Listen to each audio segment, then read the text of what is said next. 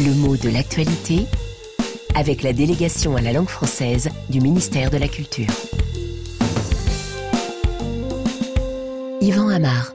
Roman Fleuve, c'est le titre du roman de Philibert Hume qui vient d'être récompensé par le prix Interallié, l'un des grands prix littéraires de l'automne. Hein. Et bien sûr, on a compris le calembour dans le titre. Un roman fleuve, c'est une expression toute faite qui désigne un roman très long à tel point qu'on a l'impression qu'il ne s'arrêtera jamais, comme le 19e siècle a pu en produire, hein, les, Trois Mousquetaires, euh, suivis par 20 ans après, le Vicomte de Bragelonne, etc.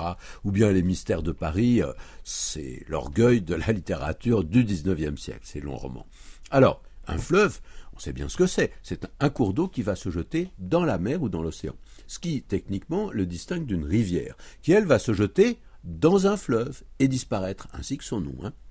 Plus techniquement encore, on dit que c'est un affluent, et l'endroit où un cours d'eau vient se jeter dans un autre est nommé un confluent.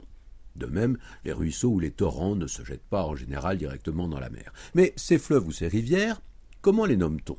Eh bien, on les nomme par leur nom. Mais lorsqu'ils sont lointains, peu familiers, on peut les faire précéder du mot fleuve, justement pour être mieux compris. On peut parler du Yangtze-Kiang, on peut parler aussi du fleuve Yangtze-Kiang, de la rivière Athabasca, parce que ce grand cours d'eau est peu connu en dehors du Canada. On parle de la rivière Nelson ou de la rivière Churchill, toujours au Canada, pour qu'on ne confonde pas avec les hommes d'État qui se retrouvent suite à la colonisation anglaise dans la toponymie du pays. Et on a aussi le fleuve Amour, et là bien sûr, il faut préciser qu'il s'agit d'un fleuve, hein, parce qu'on pourrait le prendre pour un sentiment.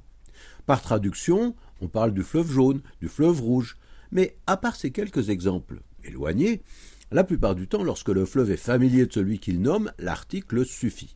Alors, quel article? La Seine, la Garonne, la Vézère, en général, c'est au féminin. Euh, de nombreux cours d'eau sont féminins, l'Oise, la Marne, la Somme, la Meuse, en France. Hein. Est-ce qu'ils le sont tous? Non, parce qu'on a des masculins qui ne sont pas si rares, hein. de grands fleuves masculins, le Rhône, le Rhin, de plus petits, le Tarn, le Gard, le Loire, qui n'est pas la Loire, c'est différent. Euh, ou bien le Cher. Donc on a une distribution qu'il faut connaître pour ne pas se tromper, et c'est justement l'une des erreurs où l'on reconnaît facilement quelqu'un qui n'est pas francophone natif, ou en tout cas pas francophone natif français, hein, parce qu'on apprend ça à l'école communale. Et à l'étranger alors, quel est le genre des fleuves et des rivières quand on parle français? Dans la majorité des cas, c'est masculin le Congo, le Niger, le Danube, le Pau, le Mississippi, etc. Parfois un nom composé. Le Rio de la Plata, le Rio Grande. Rio, c'est un mot espagnol. Beaucoup savent qu'il signifie fleuve. Alors, aucun féminin? Si, y en a quelques-uns. La Neva, la Volga. Pour traduire un féminin de la langue d'origine, peut-être, mais c'est pas sûr.